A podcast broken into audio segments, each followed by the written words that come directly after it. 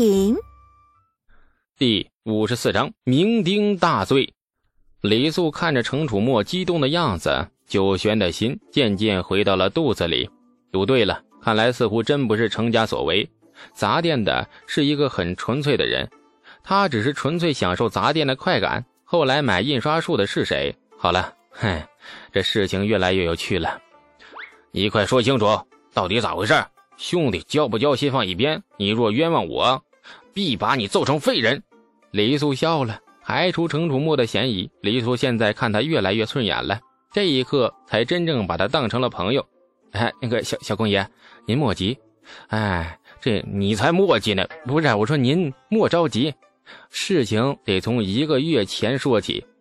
李素慢慢悠悠地将发明活字印刷术，再到与文房赵掌柜合伙分利，最后昨日被程楚墨砸店，紧跟着后面有人拿了五十贯买印刷术，一桩桩一件件娓娓道来。程楚墨听的是两眼圆睁，黝黑的脸孔不停变换。那那个印书的窍门是你鼓弄出来的啊？这程楚墨吃惊的盯着李素，是，赚点活命钱而已。你说昨日我砸了那家店之后，有人紧跟着要买那个印书的窍门吗？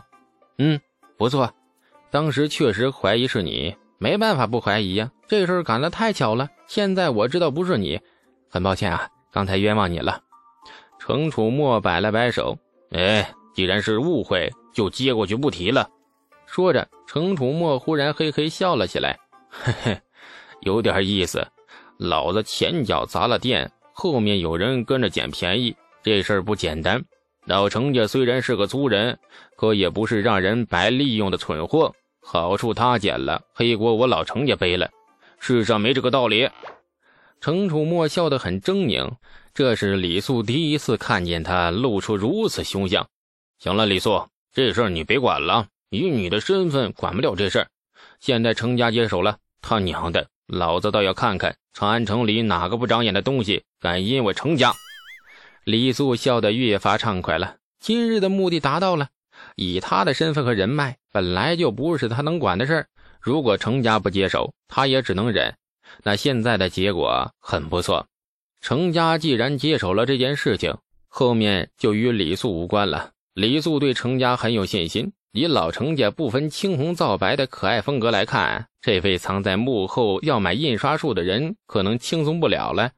拍了拍手里的秘方，程楚墨笑了：“嘿嘿，哎，难为你试探一番，竟下足了本钱，连秘方都舍得给我。来，我瞧瞧里面写了啥。”刚翻开一页，程楚墨脸色有点不对了。他只看见了第一页，画上了一个酷似老爹程咬金的猪头，后面还跟着六个小猪头。李素劈手将秘方夺了过来，嘿嘿干笑：“ 那个那个秘方当然不能轻易示人了，小公爷您您就别惦记了。”抬头看了看天色，李素朝着程楚墨行了一礼：“天色不早了，坊间要宵禁了，我得赶紧出城回家。小公爷告辞。”话还没说完，李素只觉身子一轻，然后发现自己很不争气的被程楚墨扛在肩上，一路风景飞快倒退，耳边还传来了程楚墨哈哈大笑声：“哇哈哈哈哈哈！酒宴已摆好，你往哪里走？进了我老程家的门，你还想竖着横着横着那个那个出去吗？来人，上酒，上好酒！”这很无助的长安之行，进了城府后，李素只觉得自己是一叶怒海中的扁舟，起伏摇曳，凶险莫测，生死由天，横竖在天。来到这个世界上，李素未曾尝过那一滴酒，这年头能吃饱就不错了。庄户家怎么可能有多余的粮食用来酿酒呢？被程楚墨扛进了钱塘，李素狼狈地坐起身，赫然发觉钱塘内酒宴果然已设好。地榻上，每个人面前一方矮脚桌，桌上分别摆着烹煮好的那个鸡肉啊、鹿肉啊，还有一道胆大包天的牛肉。老二程楚亮挤眉弄眼，告诉他：程家庄子邪气，经常摔死牛，也不知道是何原因。程楚亮闪闪发亮的眼神。令李素深深感觉到他的解释很真诚。堂外走来了一对侍女，每人捧着一坛酒，坛子很精致，不像大唐的风格。口窄肚大，视似银器。李素知道，这便是闻名于大唐的三乐江。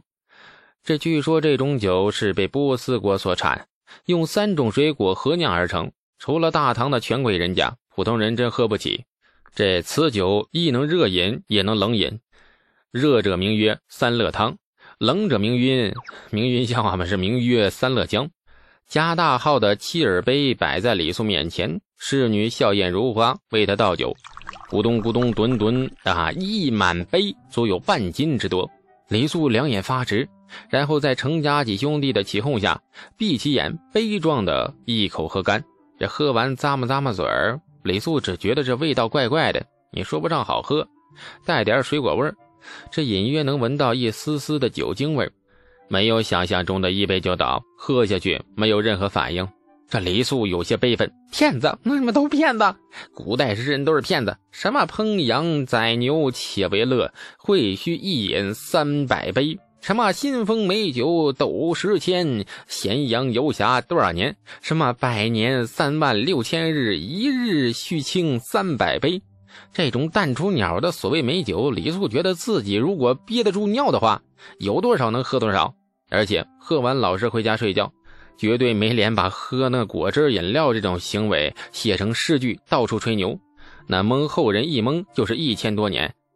李素放心了，踏实了，胸中冒出了一股豪迈之气，酒到杯干，绝不犹豫。程家兄弟愈发喜不自胜啊！酒品即人品，这个李素果然值得一交。不知道喝了多久了，也不记得了。但是李素一直没倒过，越喝眼睛越亮，头脑也越来越清晰。他甚至清楚地看到程家兄弟脸色化为了酡红，几个人互相搀扶，颤颤巍巍地端起了气儿杯，强撑着向他敬酒，哆哆嗦嗦的酒洒了一路。李素没事他一直告诉自己没醉，很清醒。甚至能清楚地回忆前世今生的每一个悲欢的细节，也能够当着程家兄弟的面儿嗤笑所谓“三乐江”不过尔尔。四个土包子没见过啥叫高度酒，喝点果汁还歪歪扭扭的，不够丢人的。这视线有些模糊了，头也有点重，朦朦胧胧的，不知怎么了。听力仍保持着最后一丝灵醒。只觉得钱塘一阵狂风席卷而过，钱塘里的侍女纷纷说着：“老爷回府了。”然后便听到哇哈哈哈哈的狂笑声啊！哈哈哈哈哈哈！好一个一美丽的茉莉啊，小后生！哎，酒量端的了得呀，竟然把我家的四个兔崽子都放倒倒倒了，而犹不自醉，果然是条汉子！来，老夫跟你喝。接下来，李素不记得干了什么，最后两眼一黑，倒在城府这个凶险的龙潭虎穴里，任人宰割。这李素醒来的时候，头很痛啊，仿佛被无数大铁锤狠狠敲着，而且敲得很有节奏。咚！眼睑慢慢的打开，发现自己躺在一张软绵绵的床榻上，身上盖着非常华贵的蜀锦。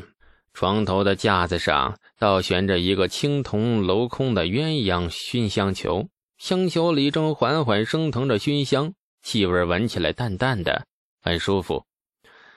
闭上眼睛，李素使劲回忆着昨天晚上喝酒时说了什么，干了什么，可惜完全断了片儿，丝毫记不起来了。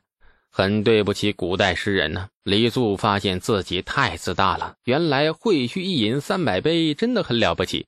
昨天自己喝了多少？反正是没到一百杯，便轰然倒地，呆呆望着头顶的房梁出神。没过多久，急促的脚步声伴随着一阵嚣张的狂笑纷沓而至。哈哈哈哈哈好个小后生，果然是少年勇杰呀！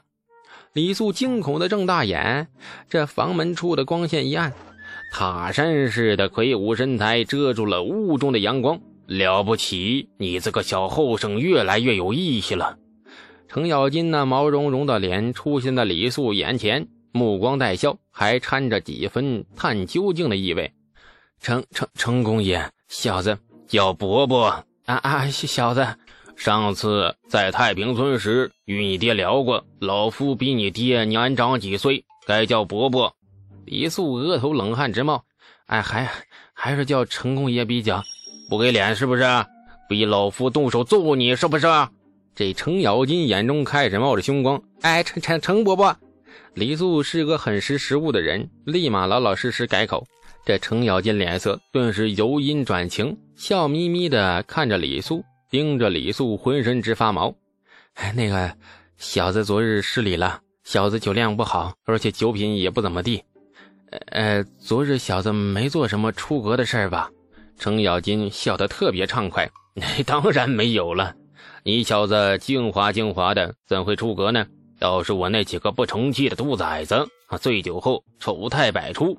嗯，老夫已经抽过他们了。这李素终于放心了。想想也是。果汁嘛？呃，忽然好想吐啊！昨日老夫回府，听我家大小子说，你城里的买卖被我家大小子砸了。哎，误误会，都是误会。小子与小公爷已竟然开市了。嗯，你们小孩子那点屁事儿，老夫懒得管。不过。有人躲在犄角旮旯里捡便宜，还让我老程家背黑锅，这事儿不能善了。小后生，你放心，三五日内我给你个交代，日子太平了。长安城里倒多了那些魑魅魍魉、见不得人的东西，老夫正也是手闲，倒要称称几斤几两。这李素笑得连连点头，快打呀，你打出脑脑浆子才好呢。见李素笑得开心，程咬金也笑。笑着笑着，忽然冷不丁地说：“哎，哎，昨日你大醉之时，泪流满面，哭着喊着毕生积蓄交给投资公司放贷，杀千刀的老板却卷钱跑了，哭得好伤心。哎，这投资公司是怎么个说法呀？要不要老夫帮你报此大仇啊？”本集播讲，感谢您的收听。去运用商店下载 Patreon 运用城市。在首页搜索海量有声书，或点击下方链接听更多小说等内容。